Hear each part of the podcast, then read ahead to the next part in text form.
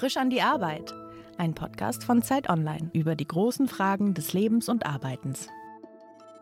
Herzlich willkommen bei Frisch an die Arbeit. Mein Name ist Daniel Erck und heute zu Gast ist der Schriftsteller Paul Bukowski. Herzlich willkommen. Hallo, grüß dich, danke für die Einladung. Ich habe jetzt einfach mal Schriftsteller gesagt, ohne dass ich vorher gefragt habe. Auf deiner Homepage steht das Wort Vorleser auch. Autor, Humorist, womit fühlst du dich generell am wohlsten? Lange Zeit fand ich Vorleser und Autor super. Aber wie du weißt, habe ich ja gerade einen Roman fertig geschrieben und seitdem habe ich zum ersten Mal das Gefühl, ich bin mehr als ein Autor, sondern wirklich Schriftsteller. Ich weiß nicht genau, woran ich das benennen würde, aber ich fühle mich jetzt irgendwie ein bisschen weiter als vorher. Ich habe mich nicht rangetraut an den Begriff Schriftsteller vorher, aber jetzt würde ich sagen, kann ich machen. Hast du so eine Definition davon, was macht den Schriftsteller aus? Also ich denke bei Schriftstellern natürlich noch mehr an Kunst als beim Autor. Jetzt werde ich wahrscheinlich ganz viele Hassnachrichten bekommen von AutorInnen überall aus dem deutschsprachigen Raum. Aber ich finde, Autor klingt noch sehr nach Handwerk. Schriftsteller klingt tatsächlich, als würde man versuchen, etwas zu schaffen, was größer ist als die Materie selbst. Also ich hatte tatsächlich beim Schreiben am Roman, beim Arbeiten am Roman zum ersten Mal das Gefühl, ich mache was, was vielleicht ein bisschen größer ist als die Bücher, die ich vorher gemacht habe. Was total interessant ist, weil du bist ja kein No-Name sozusagen und bist mit deinen humoristischen Büchern sehr erfolgreich, bist regelmäßig in ganz Deutschland eingeladen und gebucht, um auf Bühnen vorzulesen. Hast du manchmal die Sorge, dass du die Geringschätzung des Lustigen, die im Deutschen ja oft sehr präsent ist, erst wenn es schwer wird, erst wenn es düster wird und existenziell, dann ist es was wert, dass du die quasi so übernommen hast und damit eigentlich deine ganze tolle Arbeit als jemand, der sehr, sehr lustig schreibt, fast ein bisschen unnötig abwertet? Also ich glaube, meine größte Sorge ist im Moment eher der andere Aspekt, nämlich, dass ich weiß, ich habe mir so ein Fanpublikum erarbeitet mit dem Humor, und jetzt mache ich auf einmal was Schweres und was anderes und was Literarisches.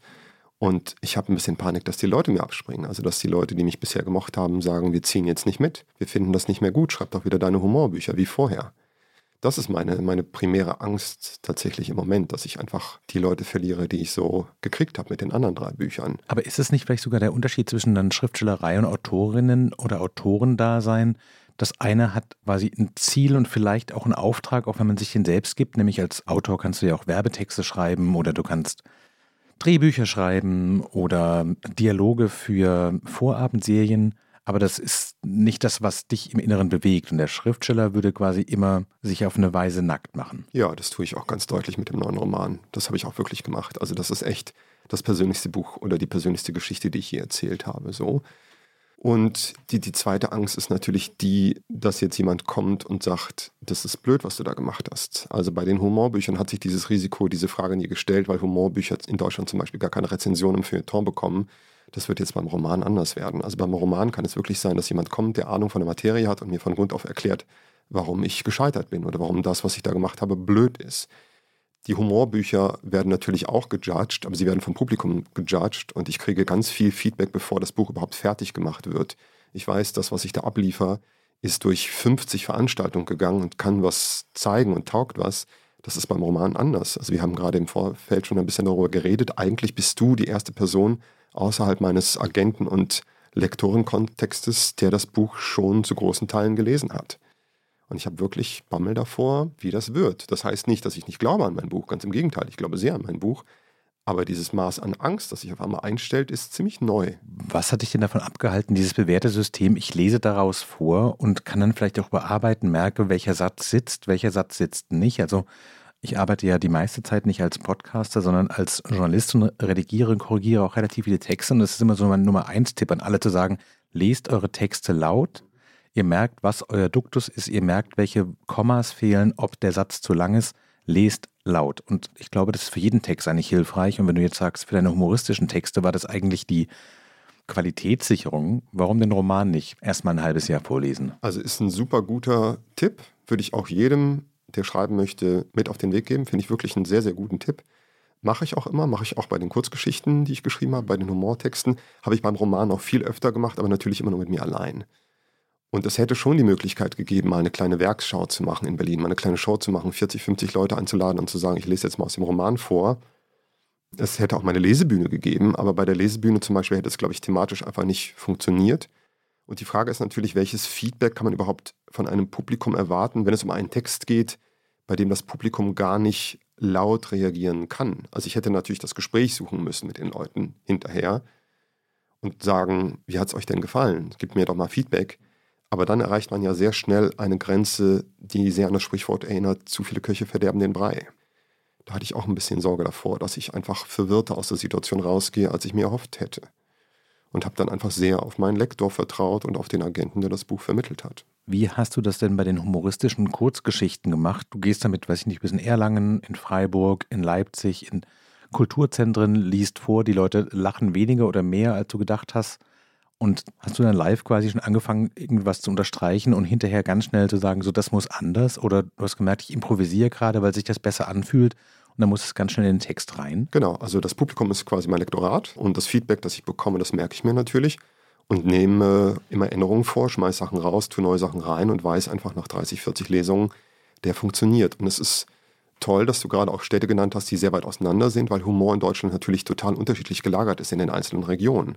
Also es wird in Leipzig einfach anders gelacht, als in Erlangen gelacht wird. Oder in, Ehrlich? Ja, total. Also in Freiburg gelten die Leute oder in Lörrach gelten die Leute als total reaktionsfaul, kommen dann aber wie blöd hinterher an den Büchertisch und sagen dir ganz oft und lange, wie gut es ihnen gefallen hat. Während in Leipzig zum Beispiel eher gelacht wird, aber danach keiner mehr kommt. Oder auch an welchen Stellen und wie gelacht wird. Ich denke auch oft darüber nach, woran das liegt. Ich frage mich, ob das was mit quasi nach dem Dreißigjährigen Krieg und Religionszugehörigkeit zu tun hat. Dass wir hier halt irgendwie in Preußen sind oder mal irgendwo sind, wo größtenteils Katholiken leben. Mhm.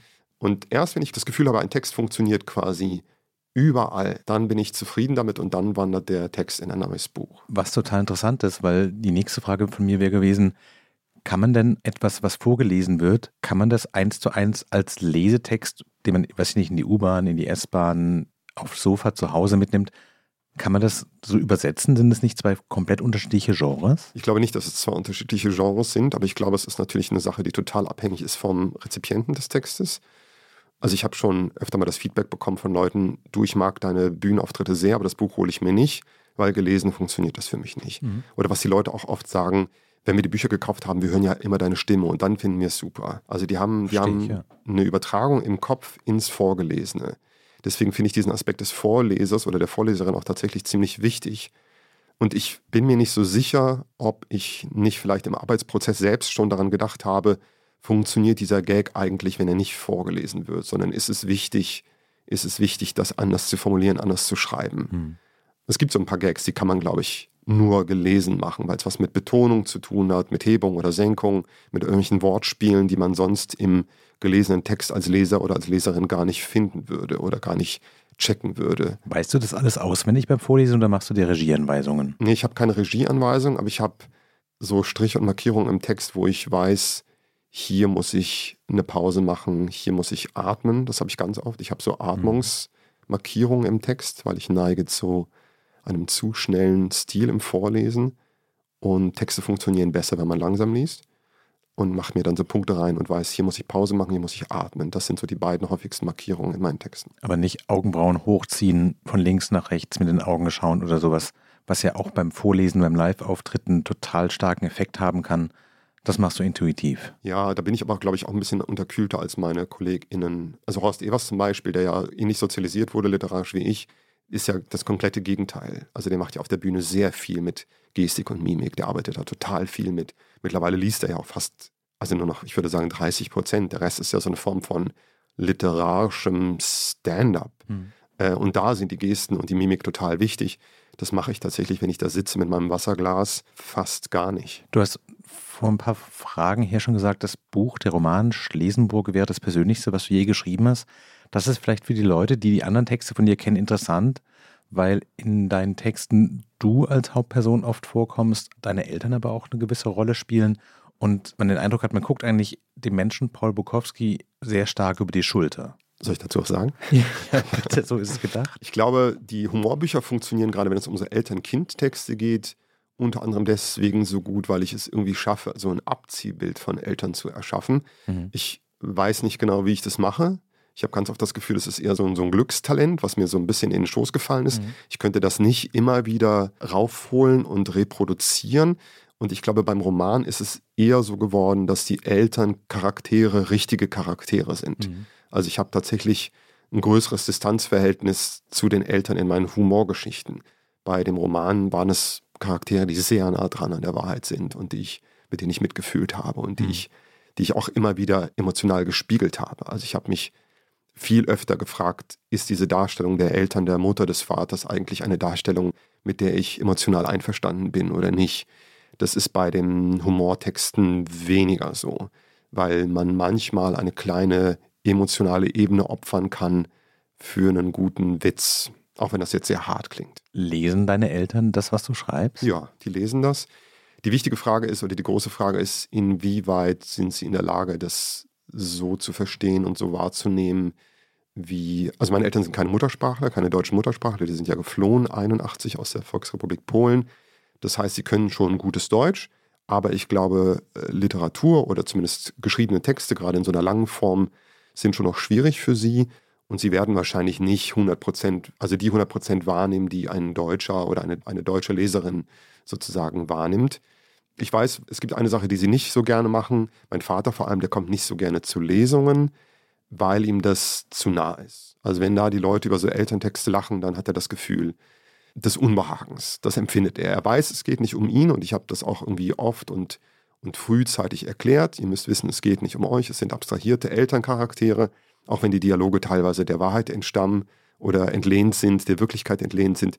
Macht euch klar, es geht nicht um euch, aber die Lesungen sind ihm zu nah. Das verstehe ich aber auch. Also wenn ein Freund von mir einen Dialog mit mir aufschreiben würde und sagen würde, es geht aber nicht um dich, Ja. ich glaube, Verstehe ich das auch ist total. auch schwer, Klar.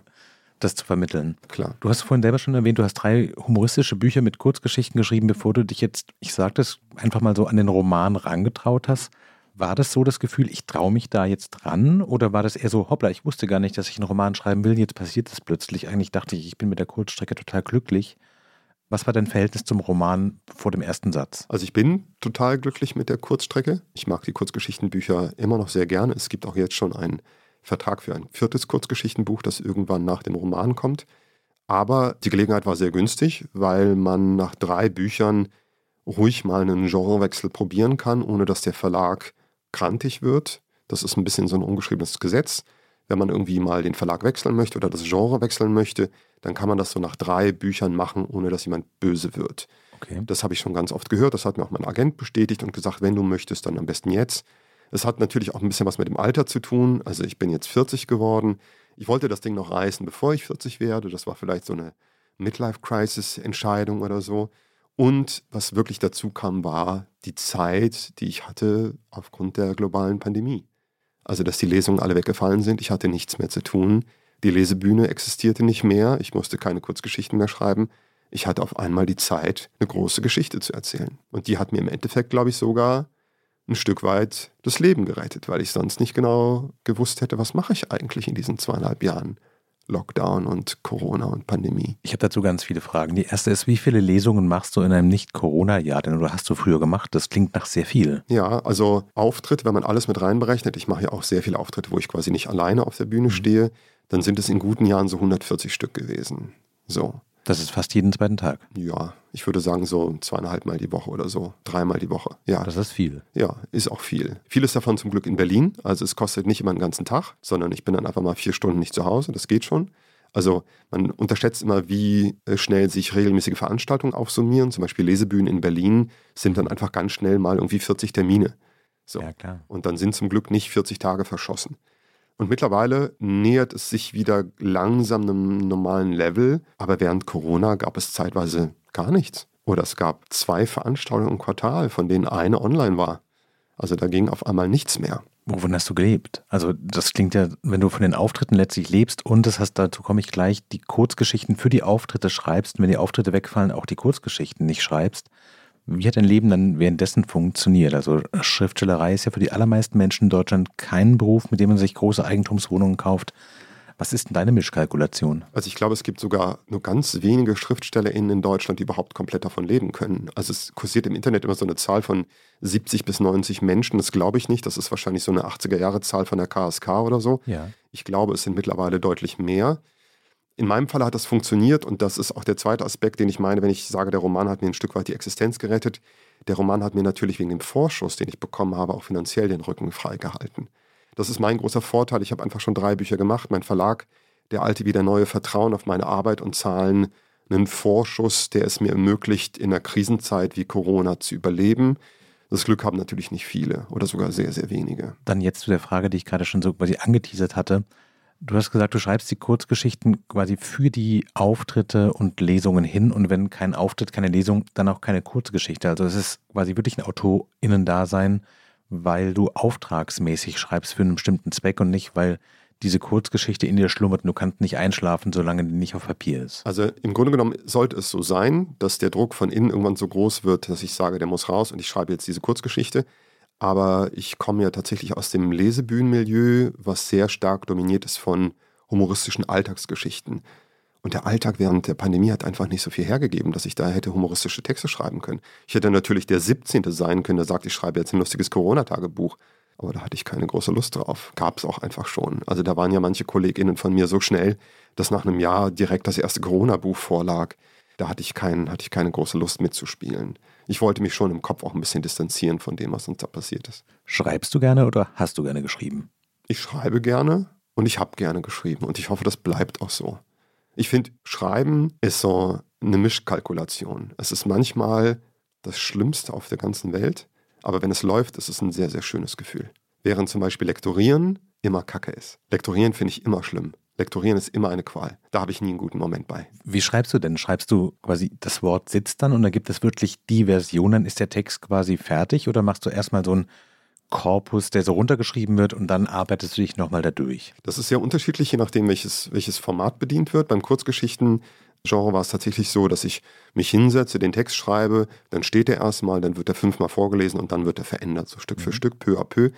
Beim Roman musste ich zum ersten Mal viel komplexer, viel größer, viel geplanter denken. Da hatte ich so ein richtiges Storyboard im Schlafzimmer hängen, das auch wirklich das Schlafzimmer eineinhalb Jahre dominiert hat, wo alles drauf stand. Also neben dem ursprünglichen Outline der Story, die ganzen Charaktere, die Orte, die Beschreibung einzelner Personen, es wurden so Querverbindungen gezogen von Sachen, die später wieder aufploppen müssen. Es war ein richtiges Storyboard, was ich da gemacht habe. Und es hat für den Roman unheimlich gut geholfen.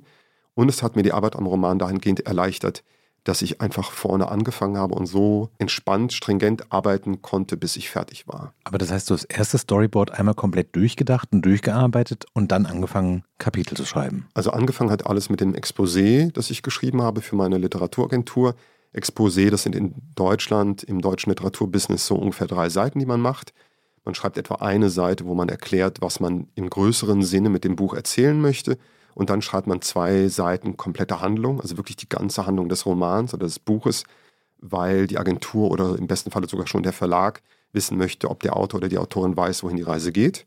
Und dann wird im Idealfall eine Leseprobe nachgefordert. Also danach, wenn es abgesegnet ist, kommt dann die Agentur oder der Verlag und sagt, so, jetzt hätten wir gerne 50 Seiten Leseprobe. Und 50 Seiten? 50 Seiten. Buchseiten oder Manuskriptseiten? Äh, Standardseiten. Standardseiten sind in Deutschland, je nachdem, wenn man fragt, zwischen 1600 und 1800 Zeichen pro Seite.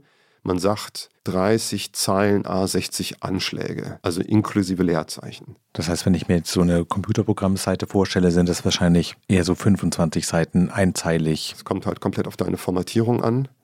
Ja, verstehe. Hm, okay, aber, aber es ist nicht wenig. Also es ist schon ein, zwei Kapitel in genau. der Größenordnung muss man auch schon geschrieben haben. Also im Grunde genommen ist es eine Normseite in einem Buch. Wenn du ein gedrucktes Buch vor dir hast, ein Roman von Juli C., dann sind das für gewöhnlich so 1800 Zeichen, die du da siehst. Okay, verstanden.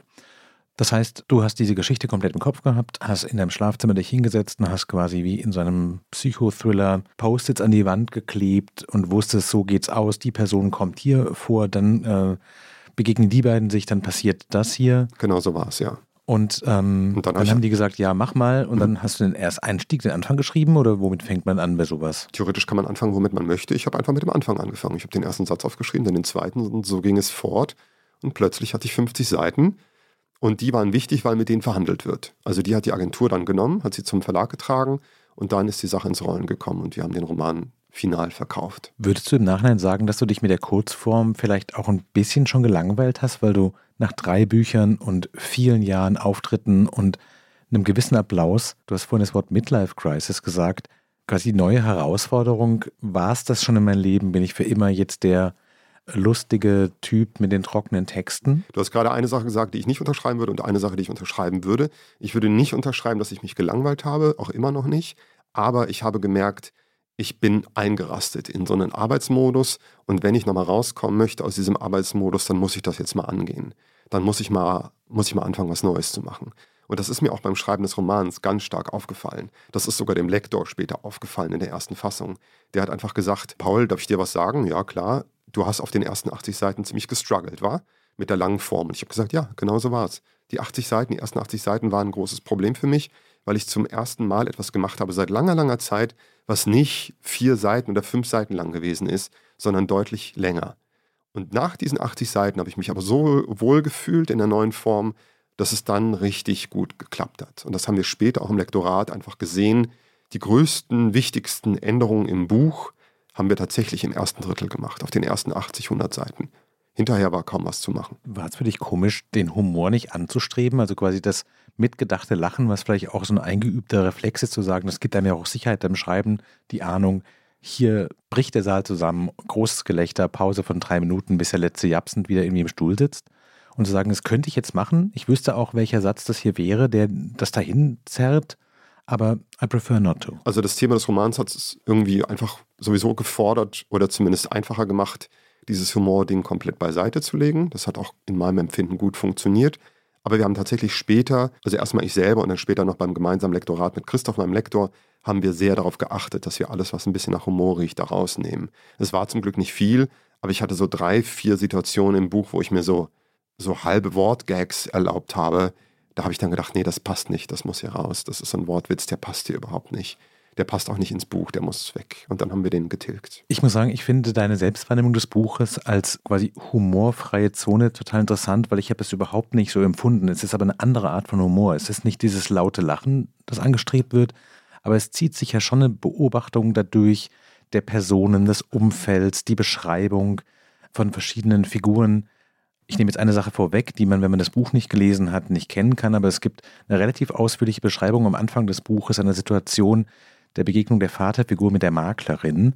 Und ich würde sagen, das ist total komisch, das ist lustig, das ist in seiner Beschreibung sehr genau beobachtet, sehr humorvoll, auch sehr warm, aber es ist halt nicht auf Pointe. Also es ist jetzt nicht so ein Witz. Also es ist nicht witzig, aber humorvoll, würde ich sagen. Also ich glaube, viele Leute verstehen nicht, dass das Feuilleton in Deutschland eine andere Vorstellung von Humor hat als die Leute, die zu so Humorlesungen kommen. Das sind schon zwei unterschiedliche Paar Schuhe. Und das, was du gerade gesagt hast, ist völlig richtig. Mir ist auch klar, dass Leute, die das lesen, tatsächlich das als ein bisschen humoristisch wahrscheinlich betiteln würden.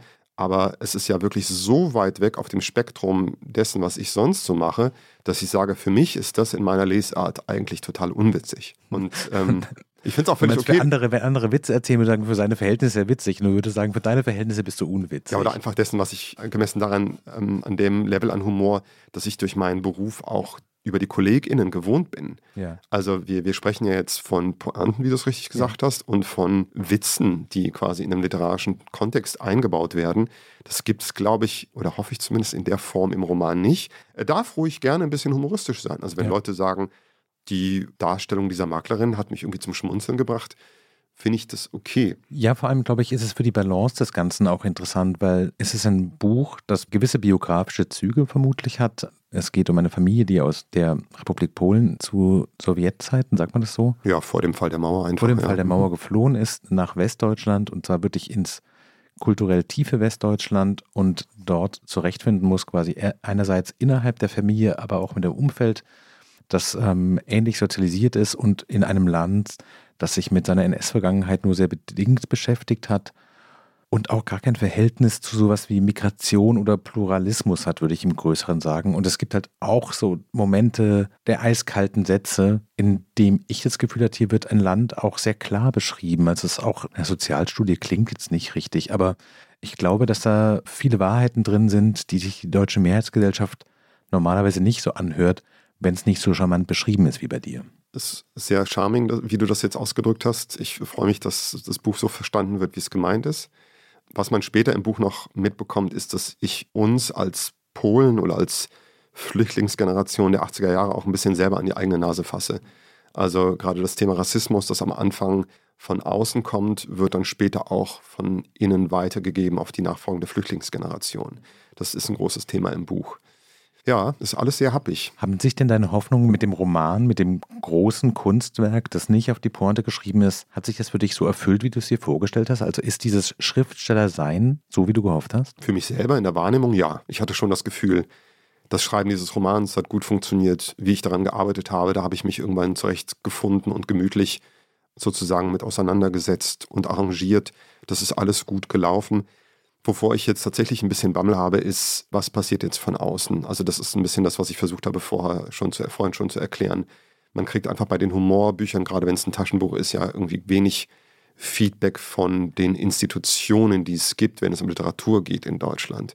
Das ist jetzt quasi mit 40 das erste Mal, dass ich diese Berührungspunkte habe und bin sehr gespannt, was macht das auch mit mir. Also ein gutes Beispiel, es wurde gerade die Longlist für den Deutschen Buchpreis veröffentlicht. Ich war eingereicht von meinem Verlag und habe mich natürlich ein bisschen gehypt vorher und habe mir angeschaut, wie viele Bücher werden eingereicht, wie viele Bücher werden nachgefordert, wer wurde noch so eingereicht, habe ich gute Chancen, habe ich schlechte Chancen, habe die Wahrscheinlichkeit ausgerechnet und war da natürlich ein kleines bisschen enttäuscht, als es nicht geklappt hat das gehört halt dazu und das ist so ein Gefühl, das es vorher nicht gab. Also sowieso, ich habe ja in einem ganz kleinen Indie-Label angefangen. Ich habe nie daran gedacht, dass meine Bücher in irgendeiner Weise am Kommerz oder am Kapital gemessen werden oder an irgendwelchen Strukturen, die richten können darüber. Ich bin da ja ein bisschen zugekommen wie die Jungfrau zum Kinde. Und jetzt mit dem Roman ist es so krass wie nie zuvor. Also hast du das Gefühl, dass du in einen Bereich vordringst, in dem du eigentlich nicht vorgesehen bist, hart formuliert? Also ein Ding, was viele Leute natürlich immer sagen, ist dieses Imposter-Syndrom. Mhm. Das habe ich wahrscheinlich auch. Allerdings würde ich bei mir eher sagen, ich habe noch so ein bisschen so ein Fremdkörpergefühl, dass ich irgendwie noch nicht so richtig dazugehöre. Also ich habe auch darüber nachgedacht, muss man jetzt irgendwelche Sachen offline nehmen lassen, damit man nicht an seiner Vergangenheit bemessen wird, was diesen Roman angeht. Das machen ja tatsächlich das haben viele KollegInnen von mir gemacht und ich finde es durchaus nachvollziehbar, dass man sagt, ich möchte nicht, dass gegoogelt werden kann, dass ich bei einem Slam in Franken aufgetreten bin. Ich finde es schon okay, dass man sagt, ich distanziere mich von dem in Anführungsstrichen Quatsch, den ich früher mal gemacht habe. Ich habe mich dann aber jetzt aktiv dagegen entschieden und gedacht, es gehört halt dazu. Also ist jetzt einfach so ich würde den Teufel tun, mich von Lesebühnen zu distanzieren, weil die meine literarische Heimat sind. Da wurde ich assoziiert lange Zeit mit und da wurde ich irgendwie großgezogen. Das gehört einfach zu mir. Aber wenn andere Leute die Entscheidung fällen, ich möchte, dass Slam in meiner Vita nicht mehr auftaucht, sollen, enough, ja. sollen die ruhig machen, ja. Hast du das Gefühl, dass dieses kurze Texte schreiben ist dein Job und das Schriftsteller-Dasein ist deine Berufung? Nee, es ist beides mein Job und es ist beides meine Berufung. Also den wirklichen Jobaspekt empfinde ich ganz selten das ist etwas, was ich zum Beispiel meinen, meinen Eltern oder vielen Leuten aus meiner Elterngeneration sehr schwer beibringen kann, dass ich überhaupt nicht dieses Gefühl habe, was sie 35, 40 Jahre lang hatten, nämlich dass sie einer Arbeit nachgehen, die sie quält oder die sie machen müssen, die sie zu leisten haben. Das Gefühl habe ich fast nie. Mir ist auch klar, was für ein absurd krasser Luxus das ist. Und dieses Berufungsding, das habe ich, als Berufung klingt so groß, aber ja, das Gefühl dahinter habe ich fast die ganze Zeit dass ich tatsächlich es geschafft habe, mir die eine Sache im Kanon der Möglichkeiten rauszusuchen, die ich wirklich machen möchte. Und ich habe es auch irgendwie geschafft, dass die mir die Miete bezahlt. Und wie absurd das ist, dass das überhaupt funktioniert. Weil es tatsächlich auch im Vergleich sehr wenig Leute gibt in Deutschland, die das können. Erinnerst du dich an den Moment, wo du dachtest, ich möchte schreiben? Also ich habe eine ganz starke Kindheitserinnerung an so einer Liebe zu Büchern. Was klingt, als wäre ich total der Bücherwurm gewesen. Das stimmt gar nicht. Also die große Leidenschaft fürs Lesen hat erst viel später nach der Pubertät angefangen. Aber ich hatte schon immer das Gefühl, dass Bücher was ganz Besonderes sind und habe auch schon immer sehr gerne so Geschichten erzählt und geschrieben. Also das sagt mir auch meine Mutter ganz oft, dass ich schon in der Grundschule so Geschichten erzählt habe, wo sie gar nicht mitgekommen ist, weil es zu viel für sie war. Also weil sie das Gefühl hatte, was redet dieses Kind schon wieder? So, was brabbelt es da vor sich hin? So, wie kann es aus einem Piratenschiff von Lego so einen kompletten, so einen kompletten Storyverlauf machen, der das Kind zwei Stunden lang im Kinderzimmer beschäftigt? Wie geht das? So, und das habe ich, glaube ich, ein bisschen mitgenommen in die, in die Gegenwart. Also, dass ich immer noch sehr, sehr gerne Geschichten erzähle. Hattest du jemals einen anderen Plan beruflich? Ich habe mal studiert. Ich habe mal Medizin studiert. Medizin? Mhm. Dr. Bukowski, bitte in die Notaufnahme. Ich habe zum Glück nie zu Ende studiert. Ich bin sehr froh, dass ich rechtzeitig den Absprung geschafft habe. Aber ich könnte jetzt als, keine Ahnung, Neurologe vor dir sitzen und wir würden über meinen Job reden. Hast du manchmal das Gefühl, da ist ein Leben verpasst worden, das eigentlich auch ganz interessant gewesen wäre? Ich habe ganz oft das Gefühl, dass ein Leben ähm, an mir vorbeigezogen ist, wie der Kelch an mir vorübergegangen ist. Also ich habe das Gefühl, Uff. gut, dass das nicht passiert ist. Weil ich kenne noch viele Leute, mit denen ich studiert habe, oder ich kenne auch Leute, mit denen ich zwar nicht studiert habe, die aber Medizin studiert haben und sehe, was für ein unglaublich harter Job das ist und wie gefährlich es ist, überhaupt in der Medizin oder der Pflege tätig zu sein. Was für ein Risiko es ist für Menschen, für deren Wohlbefinden, wie toxisch dieser Beruf ist oder diese Berufe. Wie war der Moment, als du entschieden hast, es wird mit mir in der Medizin nichts, ich bleibe jetzt bei diesem Schreiben? Das war total befreiend. War das einfach? Nee, es war super hart. Ich habe ganz lange mega wenig Geld verdient, habe auch mindestens drei Jahre lang nur überleben können, weil meine Eltern gesagt haben, wir geben dir jetzt ein bisschen Kohle, damit das klappt. So, die waren sich nicht sicher, ob die Entscheidung, die ich getroffen habe, eine gute Entscheidung ist. Aber sie hatten so viel Urvertrauen, dass sie gesagt haben, wir geben dir jetzt Geld, bis du einen Lebensstandard erreicht hast, der okay ist, den wir okay finden. Und dann probierst du das jetzt. Und dann machst du das jetzt. Und es hat relativ schnell geklappt, ohne ihre Hilfe. Aber ohne sie wäre es nicht gegangen. Also ich danke meinen Eltern da schon super viel. Wie alt warst du, als du quasi alles auf die Karte schreiben gesetzt hast? Ja, ich habe ja angefangen zu studieren mit wahrscheinlich 18 habe nur vier Semester studiert, also ich war mit 20 schon durch und ich glaube, richtig geklappt hat es mit wahrscheinlich Ende 23, Anfang 24. Und dann auch noch mit Sachen, das muss ich erzählen, die ich heute nicht mehr machen würde. Also einfach so kleine journalistische Geschichten, die ich heute überhaupt nicht mehr mache, schon seit 15 Jahren nicht mehr mache. Ich habe für so schwule Männermagazine so Sachen geschrieben, so komische Glossen oder Artikel über den CSD in Mannheim und so. Das würde ich nicht mehr machen. Also nicht wegen dem, wegen dem Thema, sondern einfach, weil ich nicht mehr journalistisch tätig sein will. Okay, aber rauszukriegen, was man schreiben will, ist ja auch nochmal ein komplett separates Ding. Manche Leute bleiben lieber auf dem sicheren Boden der Fakten, andere bewegen sich in Satire, manche Richtung Zynismus. Aber das zu sagen, schreiben soll es sein, ich und diese 26 Buchstaben und das war's, ist ja schon auch ein Sprung, wenn man eigentlich einen sehr bürgerlichen Plan wie Medizin hatte. Also die, die Erkenntnis, was genau ich schreiben möchte, ist ja immer noch nicht final getroffen. Das sieht man ja gerade. Ich habe jetzt einfach nochmal umgeschwenkt und sage, ich probiere jetzt was Neues. Wer weiß, ob ich nicht in vier Jahren irgendwie Lyrik schreibe oder Theaterstücke. Aber die Entscheidung, ich möchte nur für mich schreiben, die habe ich schon relativ früh gefällt. Also mit, mit spätestens 25 war ich auch durch mit der ganzen journalistischen Geschichte und wusste, nee, dies, das mache ich nicht mehr. Ich schreibe jetzt nur noch für mich. Also ich schreibe nur noch meine Geschichten auf. Meine, meine Perspektive. Nicht mehr für andere. Und das ist, dabei bin ich geblieben. Und diesen bürgerlichen Druck, den habe ich nicht empfunden, weil meine Eltern keine Akademiker sind, glaube ich, sondern Arbeiter. Also ich habe den bürgerlichen Druck mir durch das Studium ja selber erst geschaffen und hatte dementsprechend auch ein nicht so allzu großes Problem damit, das wieder sein zu lassen. Also meine Eltern hätten sich natürlich mega gefreut, die waren auch ein Stück weit enttäuscht, haben auch vorher, glaube ich, sehr angegeben damit, dass der erste, der erste Sohn aus der Familie oder aus der ganzen Mischpoke studiert und Akademiker wird. Aber für mich, ich bin ja nicht besonders tief gefallen. Ich glaube, so Arzt, Anwalt, das sind ja auch so klassische Berufe, die sofort ein sehr hohes soziales Prestige mit sich bringen. Ist, glaube ich, nochmal was anderes, als zu sagen, ich bin Lesebühnenautor in Berlin. Hast du deinen Eltern das jemals erklären müssen? Oder hast du gesagt, kommt doch mal vorbei, dann seht ihr, warum das funktioniert? Man kann das ja sogar Leuten in unserem Alter, die in Berlin leben, nicht so richtig erklären, was ja. ist eigentlich eine Lesebühne. Das habe ich sehr oft auch immer wieder erklären müssen.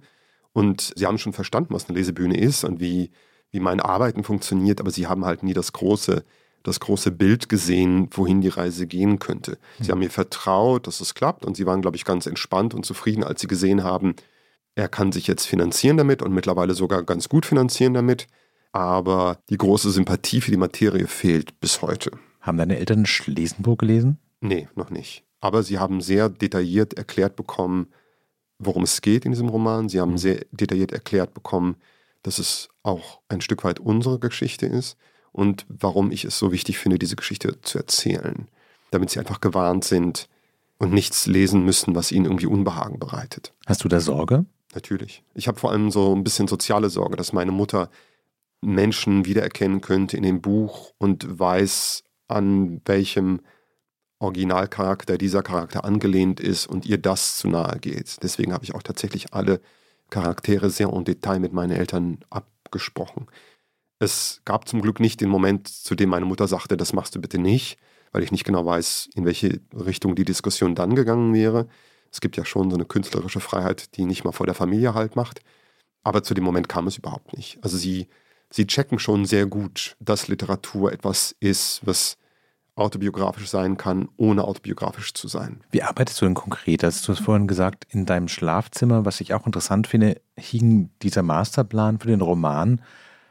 Ich stelle mir das e-, ehrlich gesagt als totale Hölle vor, kurz vorm Einschlafen drauf zu gucken und zu sehen, was man alles nicht gemacht hat. Man wacht auf und das Erste ist, was man sieht, ist Arbeit. Mhm. Bist du diszipliniert? Hast du bestimmte Zeiten? Hast du sowas wie einen Feierabend? Also der, der Plan für den Roman hing nicht ganz ohne Grund dort. Die Idee war tatsächlich die, dass ich in entspannten Momenten morgens und abends einen Blick drauf werfen kann, um mal einen anderen Blick auf die Sache zu bekommen. Das Schlafzimmer ist nicht das Arbeitszimmer tatsächlich. Also die Arbeit an einem Roman hat eigentlich in einem anderen Raum stattgefunden. Und was ich hatte oder womit ich angefangen habe, ähm, ich habe mir einen zweiten Schreibtisch besorgt, ich habe mir einen zweiten Rechner besorgt, ich habe einen zweiten Arbeitsplatz geschaffen, an dem nur Roman gemacht wird, an dem nur die kreative Arbeit stattfindet. Das hatte ich vorher nicht. Vorher gab es einen Rechner in meiner Wohnung, an dem ich quasi alles gemacht habe.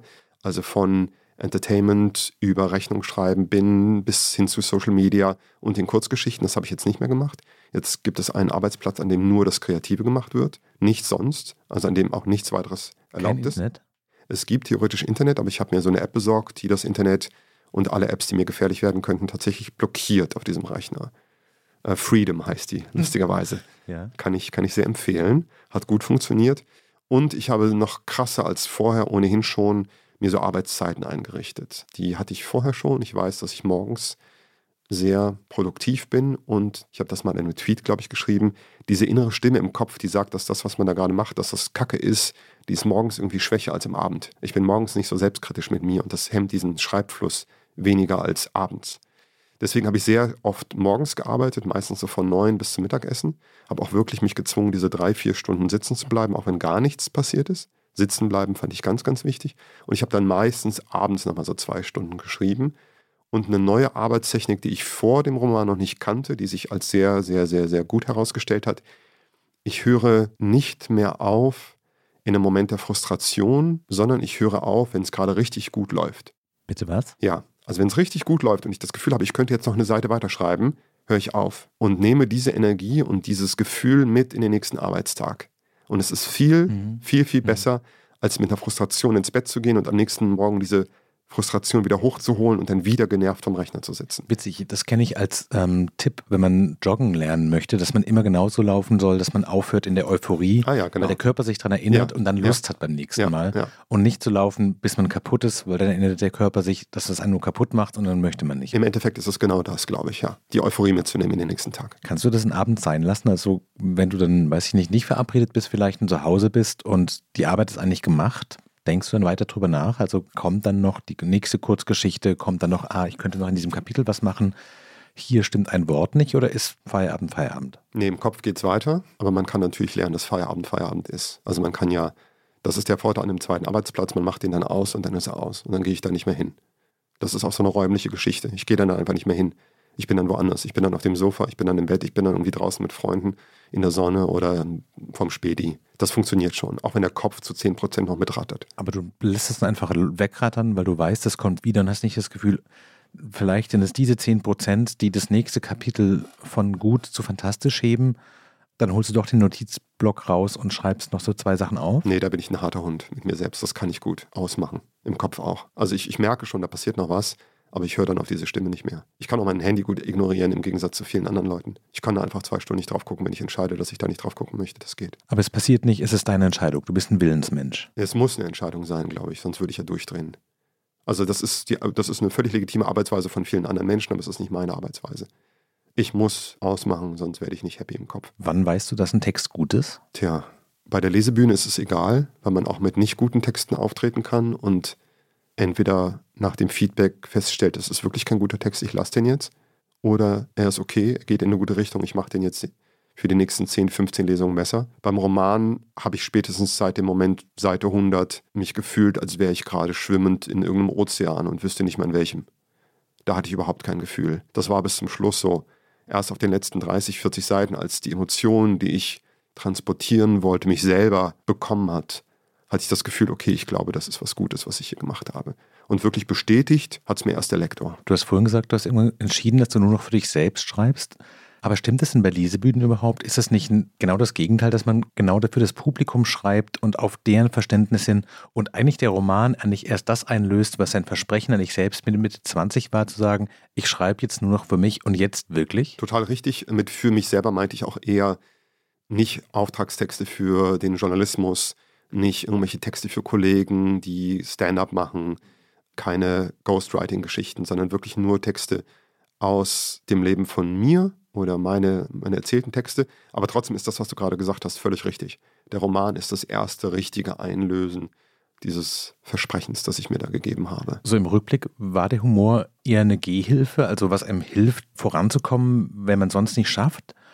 Oder fast eher wie so ein kleiner geschützter Käfig, bei dem man sich aber auch nicht angreifbar macht, solange die Leute lachen und niemand Kritiken schreibt, kann man schreiben, ohne dass man angegriffen wird. Also ich finde schon, Lesebühne und Humor ist schon ein Safe Space. Ja. Also es ist ja ganz anders als Stand-up zum Beispiel.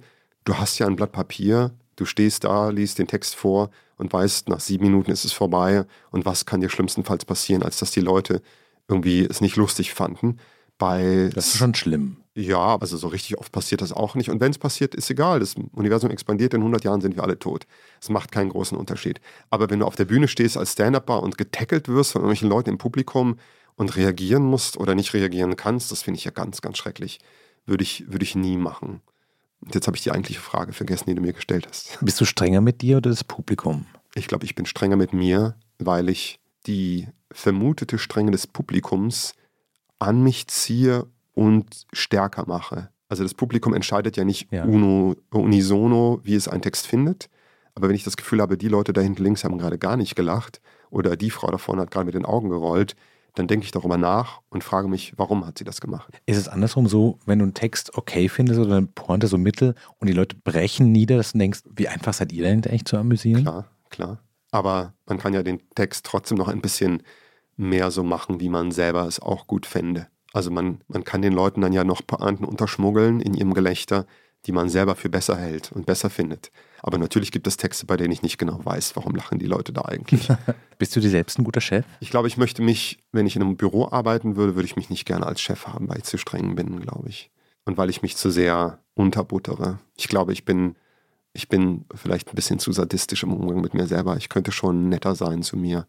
Aber es geht leider nicht anders. Sonst ist dieser innere Schweinehund zu stark. Aber ist es nicht, wie du gerade beschrieben hast, ein Schutzmechanismus, zu sagen, lieber bin ich zu streng mit mir und zu hart zu mir selbst, als dass ich auf dieser Bühne stehe oder mit meinem Buch rausgehe und merke dann, hoppla, ich war zu selbstverliebt und jetzt finden mich alle anderen scheiße? Ja, das zweite Szenario ist natürlich das schlimmere Szenario, ja. War das Romanschreiben so, dass du denkst, wenn es irgendwie ginge, würde ich jetzt nur noch das machen? Nee, würde ich so nicht unterschreiben. Allerdings eine Empfindung, die ich gerade habe, ist, die leise Hoffnung, dass der Roman sich gut verkauft und wir, anstatt das vierte Kurzgeschichtenbuch zu machen, das noch ein bisschen verschieben und noch einen zweiten Roman hinterher schieben. Da hätte ich Lust drauf. Das heißt, du hast auch schon die Idee? Nee, aber würde ich mich ja dran, dran setzen über Weihnachten oder so und mir was überlegen. Also ich habe wirklich ein bisschen Lust darauf, dass das Buch jetzt gut läuft, auch weil ich weiß, dass es mein Baby ist und weil ich will, dass die Leute das Baby lieben, aber auch in der Hoffnung, dass der Verlag, der neue, so zufrieden damit ist, dass sie sagen, du, mach doch noch einen zweiten Roman, wir fanden den gerade ziemlich gut.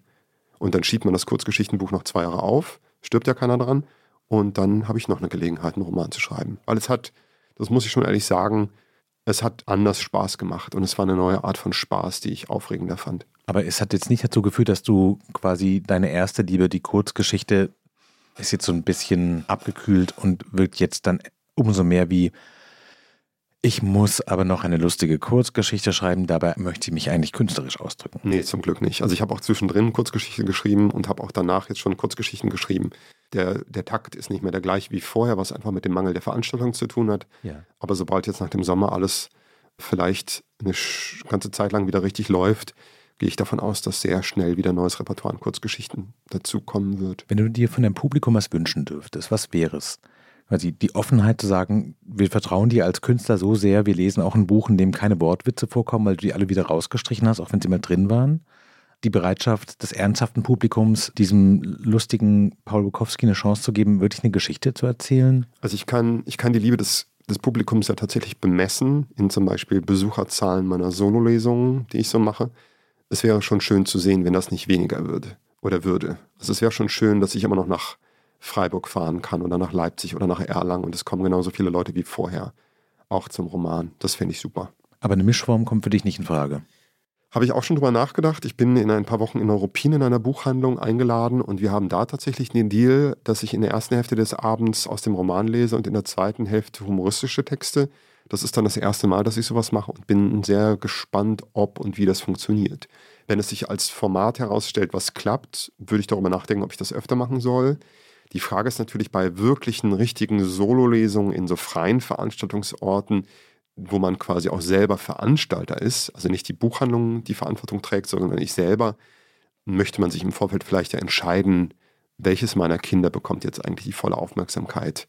Hm. Also ich, ich fände, glaube ich, das Gefühl ein bisschen blöd, wenn ich 10, 15, 20 Veranstaltungen mache, die so Doppelveranstaltungen sind und irgendwann stelle ich fest, okay, die Leute kaufen am Büchertisch aber nur die Humorbücher, die kaufen den Roman gar nicht. Dann wäre ich, glaube ich, unglücklich. Aber ganz ehrlich, Bands machen das doch immer so. Die spielen ihr neues Album ganz und dann noch so ein paar Hits, weil sie wissen, das Publikum kommt immer mehr wegen der Mischkalkulation. Also ist doch ein total faires Angebot. Ja, können wir gerne weiter drüber reden, sobald Helene Fischer ein Konzert macht, wo sie die erste Hälfte nur Zwölftonmusik singt und mit einem Großorchester ungarische Lieder aus den 40ern vorträgt. Dann können wir darüber reden, ob das funktioniert. Aber bis zu dem Moment würde ich sagen, nee. Also ich kann jetzt alle Zuhörerinnen und Zuhörer und auch dich beruhigen. So sperrig und so komplex ist der Roman Schlesenburg, der Mitte September erscheint, nicht. Das war ein ganz tolles Gespräch. Herzlichen Dank dir. Ich drücke die Daumen. Ich wünsche dir viel Erfolg. Ich fand das Buch ganz toll. Dankeschön. Ich hatte viel Spaß bei dir. Vielen Dank für die Einladung. Das war Frisch in die Arbeit. Mein Name ist Daniel Erk. Heute zu Gast war der Schriftsteller Vorleser und Humorist Paul Bukowski, Aufnahme und Produktion Maria Swedreck. Wenn Sie Fragen an Paul oder an uns haben, schreiben Sie uns gerne an frischandiarbeit.zeit.de. Vielen Dank Ihnen fürs Zuhören. Dir danke für deine Zeit, Paul. Gerne.